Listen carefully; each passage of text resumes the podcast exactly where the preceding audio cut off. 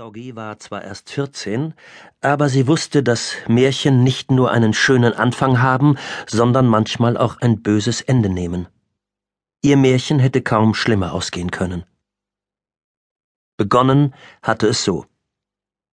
Das Büro von Gouverneur Jensen schlug dem größten Lokalsender Virginias eine neue Quizsendung vor. Es sollte ein Länderquiz werden, bei dem man zunächst erraten musste, welche chinesische Stadt die meisten Einwohner hatte. Der Lokalsender stieg ein. Unter den 48 Teilnehmern der ersten Runde war ein 14-jähriges Mädchen.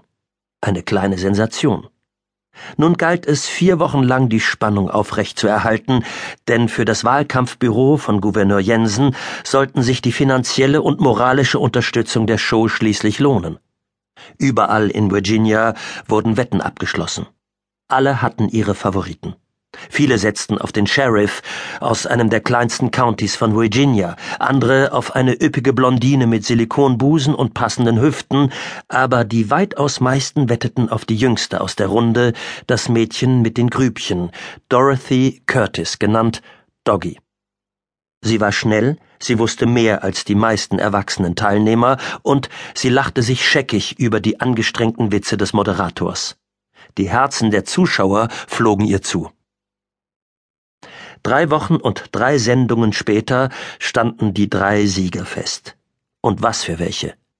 Gouverneur Jensen strahlte, das Honorar des Moderators wurde verdoppelt und die Zeitungen waren schier außer sich. Beliebter hätten die Gewinner gar nicht sein können. Den ersten Preis gewann Rosalie Lee aus New York, eine dicke, schwarze Frau, die zum ersten Mal überhaupt ihre Schwester Josephine in Virginia besucht hatte. Rosalie war ein Prachtexemplar von einer Frau mit Zähnen wie Perlen und einem ansteckenden Lachen, und sie verstand es, das Publikum zu unterhalten. Nur einen Punkt Rückstand hatte T. Perkins, der farblose, aber ausgesprochen freundliche Sheriff aus dem Nordwesten Virginias. Er war früher einmal der beste Dartspieler des Landes gewesen. Dritter wurde tatsächlich Doggy Curtis, das Mädchen mit den Lachgrübchen.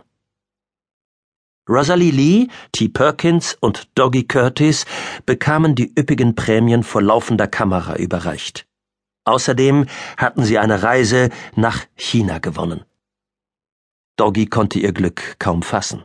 Sie zusammen mit Gouverneur Bruce Jensen und seinem Stab in China. Ein Märchen. Ja, Gouverneur Jensen hatte ein Gespür für die Wünsche der Menschen, das hatte er einmal mehr unter Beweis gestellt. Und die Medien überboten sich gegenseitig in der Berichterstattung.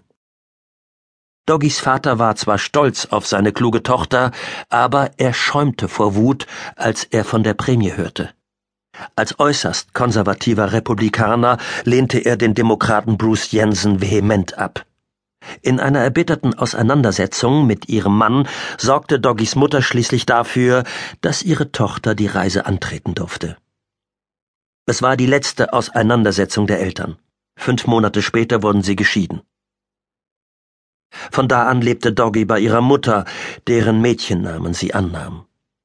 In gewisser Weise hatte ihr Vater ja recht gehabt. Das Ganze war eine Publicity-Nummer.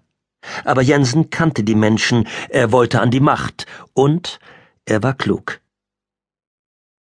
Als Doggy im Sonnenschein zur Gangway hinaufschaute und zum Abschied winkte, hatte sie Herzklopfen. Sie war noch nie mit einer so großen Maschine geflogen. Als sie zu ihrem Platz in der Mitte kam, saß Sheriff T. Perkins bereits am Fenster und machte sich mit einem vergoldeten Dartpfeil die Fingernägel sauber. Wenige Sekunden später kam Gouverneur Jensens Frau Carroll zu Doggy und tätschelte ihr die Wange. Doggy, du bist ein tolles Mädchen, sagte sie. Ich gratuliere dir zum dritten Platz. Wir zwei werden es uns unterwegs schön machen. Sie nickte nach links und rechts und nahm dann zwei Reihen weiter vorn Platz zwischen ihrem Mann und Thomas Sunderland, der rechten Hand des Gouverneurs. Rosalie Lee begrüßte Doggy herzlich und pflanzte ihren gewaltigen Körper neben ihr auf den Platz. Aus einer riesigen Tüte holte sie Cola, Kekse und Süßigkeiten und verteilte alles großzügig. In Rosalie Lees Gesellschaft sollte es niemanden an etwas mangeln.